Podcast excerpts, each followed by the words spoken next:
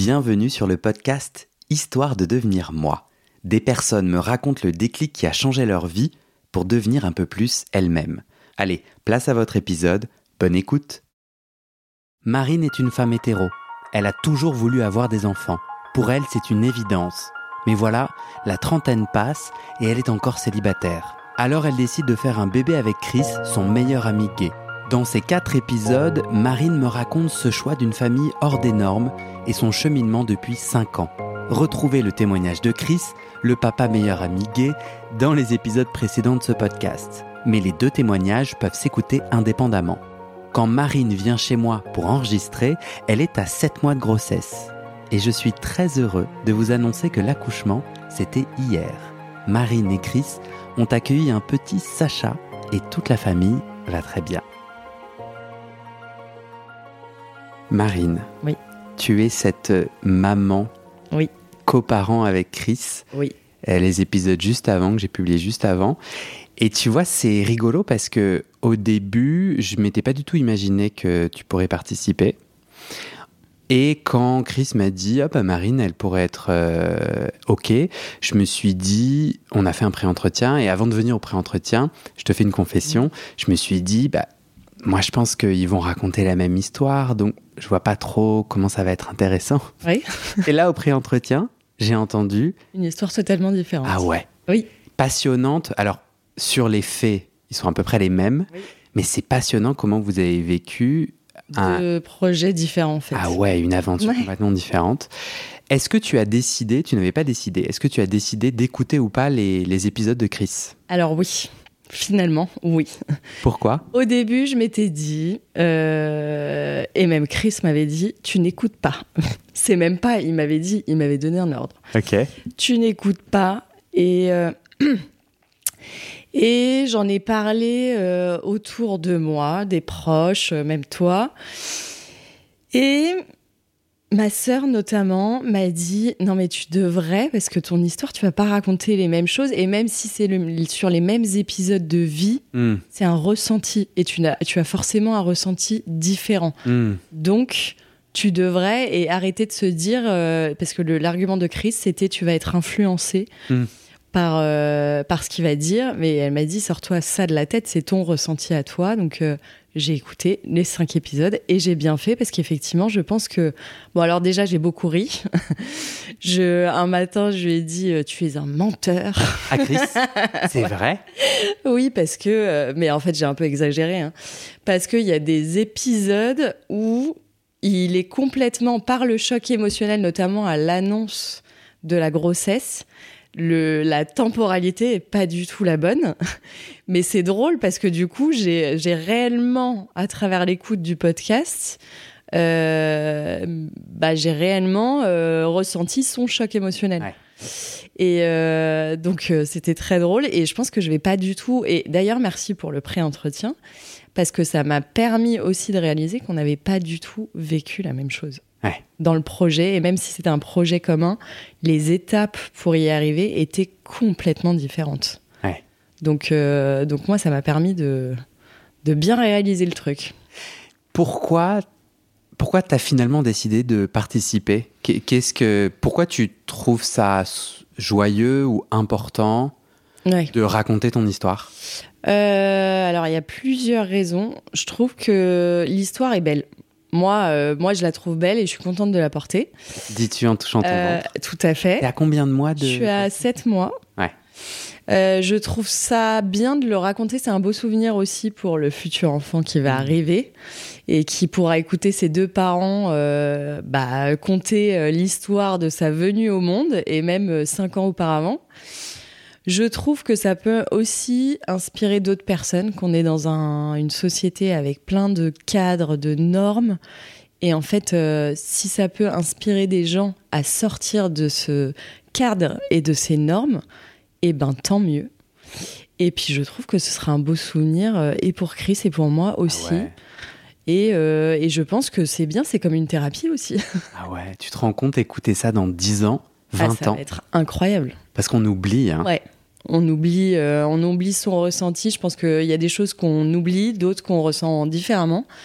Et là, c'est vachement proche de tout ce qui a été fait. Donc, Ouais. euh, Je trouve ça vachement joli le son euh, dans, le, dans ce que tu peux laisser à la suite. Tu vois, moi, dans mon grenier, dans le grenier de Oui. la maison de famille, Oui. il y a des écrits au maximum et j'ai jamais entendu la voix de mes ancêtres. c'est vrai. Et je trouve que par la voix et par la, la façon de raconter, tu as quand Oui. même autre chose que des lettres qui sont d'ailleurs souvent assez. euh, Oui, oui, oui, euh, oui. Oui, que tu là quand cool. tu as des vidéos, euh, quand tu as des vidéos, tu revois les gens, mais tu les entends aussi. Et effectivement, euh, quand tu as une perte, en général, tu as, des photos. Ouais. Mais tu as rarement le son de la voix qui, qui manque. ouais, Qui manque. Donc, euh, non, c'est génial. c'est cool. Comme Chris, Oui. on va faire ça par ordre chronologique si ça te va. Oui. On va commencer par le commencement du. euh, bah, comment on est arrivé à cette idée de coparentalité, puis après. Oui. On s'engage avec Chris, puis après la conception, puis après la grossesse, l'annonce et la Mm. suite. Euh, quand on a préparé cet échange, tu m'as parlé d'un déclic Oui. au moment où tu as fait un burn-out et une dépression. Oui. Tu peux me raconter? Oui, bien sûr. Euh, Oui, bien sûr. Oui, oui, bien sûr. Euh, à 30 ans, je sais pas si c'est le, le choc du passage à la dizaine supérieure, mais en tout cas, j'étais dans un boulot qui me prenait beaucoup, euh, et qui m'essorait. Hmm. Qui m'essorait, ça se passait pas hyper bien avec ma boss. Euh, je me suis euh, engueulée avec ma sœur, qui était un, qui est toujours un pilier de ma vie. Et en fait, tu as ces éléments-là qui, se, qui ont été bouleversés. Et, euh, et moi, je suis un bon taureau. Il faut que ce soit ancré dans la terre, il faut que ce soit solide et que les fondations, elles soient solides. Si les fondations, elles commencent à être un peu plus fragiles, euh, ça me déstabilise complètement. Et du coup, euh, j'avais le boulot, une engueulade avec ma sœur, les 30 ans où tu vois les gens évoluer autour de toi. Et quand je dis évoluer, c'est notamment euh, personnellement avec des gens, bah, ton entourage qui se met en couple, euh, qui ont des enfants, donc qui construisent quelque chose. Moi, j'étais une éternelle célibataire, euh, pas encore à l'époque fêtarde. Et, et en plus, j'avais tout, j'avais mon entourage plus ou moins proche qui me disait mais pourquoi t'es encore célibataire Euh, T'es jolie, euh, t'es intelligente, c'est pas normal. Donc t'as un- une espèce de pression que tu te mets toi-même Mhm. et que que les gens te mettent aussi. Ah non mais attends, euh, il y a un moment, euh, faut procréer, faut construire et machin. Euh, donc je sais pas, tout a explosé en vol. Plus bah, tout ça a fait que ça a explosé en vol. Et en plus, je me suis dit, mais euh, avec la dépression, je me suis dit, mais est-ce que tu es vraiment heureuse dans ta vie Hmm. Donc il y a une remise en question euh, de tout. Et j'en suis arrivée à la conclusion que non. Et qu'il fallait que les choses changent. Hmm. Et j'ai essayé d'identifier l'ensemble des éléments qui euh, faisaient que j'étais malheureuse. Il y avait un entourage familial, notamment un lien avec mon père qui, je pense, n'était pas très sain, parce que très fusionnel, et qu'il fallait que je coupe le cordon. Mm. Il y avait un entourage familial qui était très présent, qui me convenait bien, mais finalement, je m'oubliais moi, en tout cas dans ma sensation à moi, je m'oubliais moi pour eux, et j'avais l'impression qu'il n'y avait pas de retour, même s'il y en avait un. Euh, je ne sortais pas, j'étais sauvage, j'avais peu d'amis. euh, Enfin, c'était euh, vraiment métro, boulot, dodo, euh, mais à 25 ans. Mhm. Et, euh, et en plus, je ne construisais rien. Et en plus, le boulot, euh, j'étais là, oui, bon bah c'est cool, mais en fait, euh, c'est pas ça la vie. Hmm. Et euh, Et ton, à ce moment-là, ton rapport avec avoir un enfant, t'en étais où? Avant, euh, avant ce moment clé alors, moi, j'ai toujours dit, je veux un enfant. Ok. Je ne conçois pas une vie sans enfant. C'est mon, mon Mhm. ressenti. Je conçois que d'autres et d'autres choix euh, sans enfant et tout.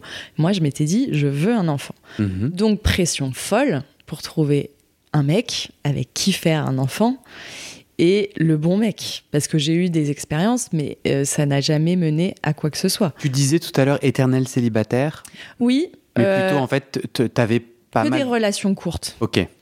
Que des relations courtes, courtes pas beaucoup. Hein, J'ai pas multiplié les relations, mais ça, ça, ça ne durait jamais. Et il y a aussi une remise en question à se faire euh, à ce moment-là en se disant mais c'est pas possible, euh, pourquoi ça ne dure pas euh. Et puis des relations compliquées avec des hommes mariés euh, ton meilleur pote ça dérape et toi t'es là mais qu'est-ce qui se passe? Enfin jamais simple. Alors Mm. que pour les autres ça paraissait tellement simple. Mm, mm. Et, euh, et du coup, cette dépression, à un moment, euh, en fait, je suis contente de l'avoir fait. Ça a été très dur sur le coup, parce que ça a duré quand même un an. euh, sous antidépresseurs, euh, insomnie, à pleurer tous les jours, tu sais pas pourquoi, t'es fatigué, tu, tu veux voir personne, enfin la vraie dépression. Euh, ça a duré un an, mais aujourd'hui, je suis heureuse d'avoir cette dépression, d'avoir eu cette dépression, parce qu'en fait, ça a été le déclic de ma vie où je me suis dit, ok, euh, en fait, un enfant, si tu veux en avoir un, tu vas en avoir un, mais tu vas l'avoir par tes propres moyens et tu vas trouver d'autres solutions que euh, bah, il faut trouver un mec, te marier, enfin tout ce que tu as dans les Disney en fait. Mais pourquoi t'es arrivé à cette conclusion? Parce que j'entends que tu sortais peu, t'étais assez sauvage, tu t'étais pas très aligné avec toi. Ouais. T'aurais aussi pu te dire ah ben je vais me réaligner, je vais je vais retrouver mon, mon chemin de joie et sur ce chemin il y aura euh, un gugus. Alors, euh, alors je Enfin, me suis hein. dit, euh, oui. Ouais, j'allais Oui, dire oui. ou une gugus, mais non. Euh, Tu vois je me suis, oui, oui, bien sûr. Pourquoi t'es arrivé à la conclusion directe de dire un enfant je peux le faire aussi euh, par mes propres moyens Parce que je me suis dit que c'est une pression qu'on se met que de se dire, bah, il faut que je trouve un mec, enfin, dans mon cas, un mec, Mhm. pour faire un enfant. Et si je m'enlevais ce truc-là de la tête, en fait, j'enlevais, je me m'enlevais une pression à moi de me dire, il faut pas que je reste célibataire, et j'enlevais une pression aussi à ma à potentielle future rencontre. Mhm. Parce que euh, le pauvre mec euh, qui tombe sur toi, et toi tu te dis, oh, faut absolument que ça marche, euh, parce que potentiellement là je suis en train de choisir le père de mon enfant. Mhm. Si t'enlèves ça, tu t'intéresses à la personne pour ce qu'elle est, et tu verras. Et tu vis pleinement ta relation, alors que s'il y a une, une- une date, enfin une, un, un enjeu, bah là je pense que en fait tu fais peur, tu fais peur à l'autre. Et même moi, je me fais peur à moi-même. hein. Donc euh, il y a une pression quand même que tu, que tu mets euh, à l'un et à l'autre. Donc je voulais m'enlever ça en me disant, soit je tombe sur une bonne personne, soit je tombe pas sur une bonne personne. Si je tombe sur une bonne personne, euh, bah, c'est facile. hein. Si je tombe pas sur une bonne personne, réfléchis à d'autres euh, façons de faire. Et à cette époque, j'avais dit d'ailleurs à mes parents, j'avais dit je ferai un enfant toute seule si je trouve pas. Je pense que c'était aussi pour leur dire arrêtez de me saouler avec euh, mais quand est-ce que tu vas trouver un mec et tout, même si euh, peut-être qu'il le faisait pas, je sais même plus. Oui, c'est ça, c'était régulier. Mais te- euh, bah j'avais moi la sensation à cette époque que ça l'était, Ouais. mais ça se trouve ça l'était pas. Ça se trouve c'était juste que je voyais les autres évoluer et que moi je voilà bref. Et euh, du coup mes parents j'avais dit je ferai un enfant toute seule. De toute façon, euh, soit je trouve un mec, soit je fais un enfant toute seule, mais j'aurai un enfant. Ok. Et je m'étais dit, suite à cette dépression, Marine, t'as qu'une vie, faut tout changer. T'es malheureuse aujourd'hui, t'as 30 ans, c'est pas normal. Donc, tu, il faut que tu changes ta façon de vivre. Il faut que tu t'ouvres aux autres, quitte à te prendre des murs, quitte à, quitte à, à souffrir, c'est pas Mm. grave. Tu te relèveras, mais t'y vas et t'y vas avec le cœur parce que ça te ressemble. T'es pas une fille sauvage de base. Hmm. Donc, je me suis vraiment ouverte au monde, mais je suis passée euh, de blanc à noir, quoi. Enfin, les gens, quand je leur explique aujourd'hui, ceux qui me connaissent, ils me disent Mais c'est pas possible, t'étais pas comme ça. Parce que maintenant, je suis un- une espèce d'animal sociable, tu me mets, euh, et toi, comment tu t'appelles, et machin, alors que de base, je suis hyper timide. Donc, euh, et je me suis dit, tu profites de chaque moment, t'arrêtes de jouer cérébral. C'est pas la raison, ça doit venir du cœur, mais tout. Et donc, j'ai ce côté un peu fonceur où c'est à l'instinct, où j'y vais, même si je sais, si j'écoute ma raison, que je vais dans un mur. Mais j'y vais, Hmm. pas de regret. Et donc, l'enfant est venu aussi là-dedans. C'est je veux pas avoir le regret de me dire, bah, en fait, t'as jamais eu d'enfant alors que toute ta vie t'en voulais. Hmm. Donc, on enlève euh, le mec, on trouve d'au- d'autres options en plus. Toi, tu, du coup, tu dis, ce- je vais vers cette idée de coparentalité aussi parce que c'est ma personnalité. Alors, Parce que c'est pas facile quand même de, de, de laisser de côté hmm. euh, cette idée euh, parfaite. Couple, euh, ouais. Enfin, de, cette idée de reproduire le modèle. Oui. C'est quand même pas évident. Tu sais pourquoi? Donc toi, tu dis c'est ma personnalité, je suis une fonceuse, mais tu sais aussi pourquoi je pense que j'ai pas un modèle familial déjà euh, très typique, hein, puisque euh, j'ai des parents divorcés qui se sont mariés euh, trois fois chacun, où j'ai une famille recomposée, décomposée, recomposée. Donc j'ai quatre frères et sœurs, mais en vrai de père, mère différents. Donc moi, le modèle déjà tradit ne me parle pas du tout. Donc ce qui est plutôt pas mal parce que ça te permet de réfléchir en dehors du cadre et de te dire qu'il n'y a pas de normes finalement mais, euh, mais, euh, mais oui, j'aurais préféré cette cellule familiale, enfin voilà. Mais ça me dérangeait pas de voir. Pour moi, un enfant, si tu le nourris d'amour, c'est ok, mais quel que soit le, le, schéma familial, que les parents mm. soient divorcés, que, euh, que ce soit des, couples gays, lesbiens, euh, que ce soit, euh, enfin, tu peux tout imaginer qu'il y ait trois personnes dans, c'est pas grave. Pour toi, c'était pas le sujet. Non. Et ça, tu avais accès à des, à des histoires, à des réalités comme ça de famille. Euh, pas tellement. Ça, c'est très drôle parce que pas tellement. Et je me suis jamais, à cette époque-là, je me suis pas dit la coparentalité. Hein. Ouais. Je me suis dit, je le ferais toute seule. Oui. Mais j'avais pas songé à la coparentalité. D'accord. Parce que pour moi, il était. Euh, j'aurais jamais fait un enfant avec quelqu'un que je ne connais pas ou que j'allais euh, connaître sur un site. Euh, je conçois que certains le fassent. Mais moi, je l'aurais pas fait. Et je l'aurais pas fait, je me serais pas dit, tu vas dans un bar à une soirée, tu fais ton affaire avec un mec le temps d'un soir, et au pire, tu lui dis pas et tu portes l'enfant. Ça non plus, c'était pas dans ma façon de faire. Pourquoi? Parce que de base, je le fais pas, quoi. Je suis pas en histoire d'un soir, même si j'ai des relations courtes, mais ça dure plus qu'un soir.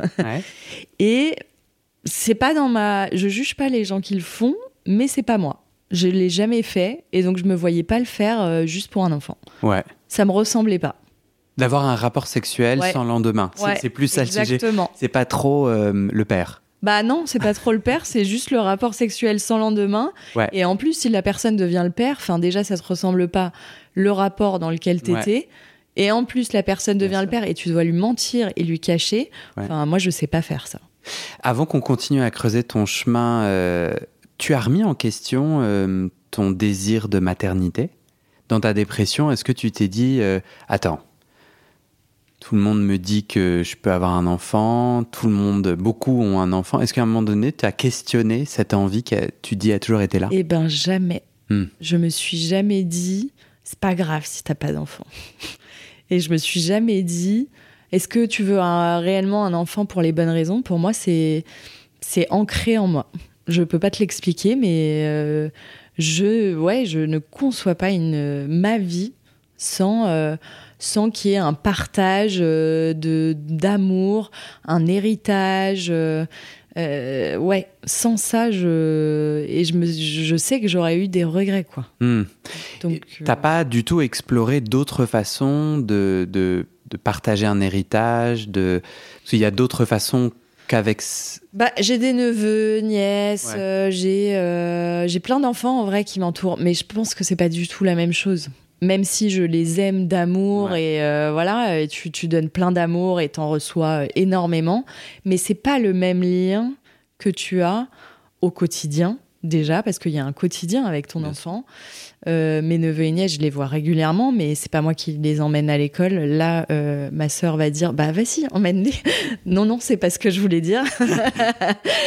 mais bien sûr, c'est différent, mais tu as ton désir de, de maternité euh, il est là, il a toujours été là, comme un élan de vie qu'on n'explique pas. C'est, oui. Il n'y a pas de, j'ai pas de mots pour un peu expliquer. Comme, c'est de l'instinct. Voilà, un peu comme d'autres gens disent, moi pas du tout. Euh, d'autres femmes peuvent dire moi pas du tout. On les questionne en disant mais comment est-ce possible En fait, tu ne sais pas expliquer pourquoi depuis toujours tu as envie d'avoir des enfants. Oui. Et ce désir-là, euh, quand tu te projetais, il y avait une image en particulier, genre euh, tu te vois, tu vois ce que je veux dire? Parfois, notre cerveau, il, imagine, Il a un Oui. désir qu'il sait imager. T'avais une image dans ta tête? Non, j'avais pas d'image. Non, j'ai pas. euh, le petit déjeuner euh, Ouais, alors oui, euh, t'imagines un petit déjeuner à table avec ton petit bout, euh, en bout de table sur sa chaise haute, en train d'en mettre partout. euh. Non, mais tu t'im- parce que là, tu m'as dit je m'imaginais pas, et puis après je t'en Non, propose. mais une. alors, si tu, tu imagines forcément, mais après, c'est pas les, c'est les trucs du quotidien, je sais pas te dire, euh, Mm. c'est vraiment, tu t'imagines juste avec un petit bout de toi, avec toi, Mhm. à côté de toi, en train de, euh, de partager et surtout de de- d'élever. Parce que tu as une sacrée responsabilité, tu dois l'éduquer, tu dois, tu, dois, euh, tu dois faire grandir ce petit Mhm. être. Donc c'est plus, euh, je dirais, l'image de... euh, du petit qui va évoluer, euh, qui va grandir, Mhm. voir la courbe, euh, la courbe de croissance. Mm. Mais sinon, je je vois pas d'image particulière. Il n'y a pas une qui m'a plus choquée. C'est vachement intéressant, ce, ce truc sur lequel on ne sait pas mettre de mots, mais qui est là. Oui, bah, c'est un peu un instinct animal, Ouais. je pense, là-dessus. Donc, à 30 ans, tremblement de terre, Ouais, tu, tu te ressaisis ta vie, ou je sais pas, tu fais un Oui. tournant. Et euh, parmi toutes les choses que tu décides, c'est je vais peut-être rencontrer quelqu'un, mais sinon, c'est-à-dire qu'à 30 ans, tu te dis encore je peux rencontrer, mais sinon je ferai toute seule? oui. Ok, Oui. donc tu, comptes, tu, tu changes quelque chose pour essayer de rencontrer quelqu'un ou pas? Ah oui, je change tout mon quotidien et euh, je sais même pas comment j'ai eu- ouais, la force. euh, je vais me féliciter euh, moi-même. La, la force de changer euh, du tout au tout comme ça parce que je ne sortais absolument pas. Ouais. J'ai commencé à, à faire la teuf, à m'ouvrir aux autres alors que j'étais très sauvage. C'est vraiment un bouleversement. Alors il y a des personnes qui ont aidé à, à ça, qui sont venues me chercher à un moment. Je sais pas pourquoi, j'ai récupéré la main tendue Hmm. À ce moment-là, alors qu'il y en a eu d'autres, euh, mais voilà, euh, ça ne s'explique pas. Et je me suis dit, non, là, il faut que tu vives, en fait. Parce que là, tu es en train de subir ta vie Mhm. au lieu de la vivre pleinement. Et c'est dommage. Et on n'a qu'une vie. On n'a quand même que 85 ans sur cette terre. Si on commence à subir Mhm. à 30 ans, moi, je veux juste subir à 85 ans, tu vois. Mais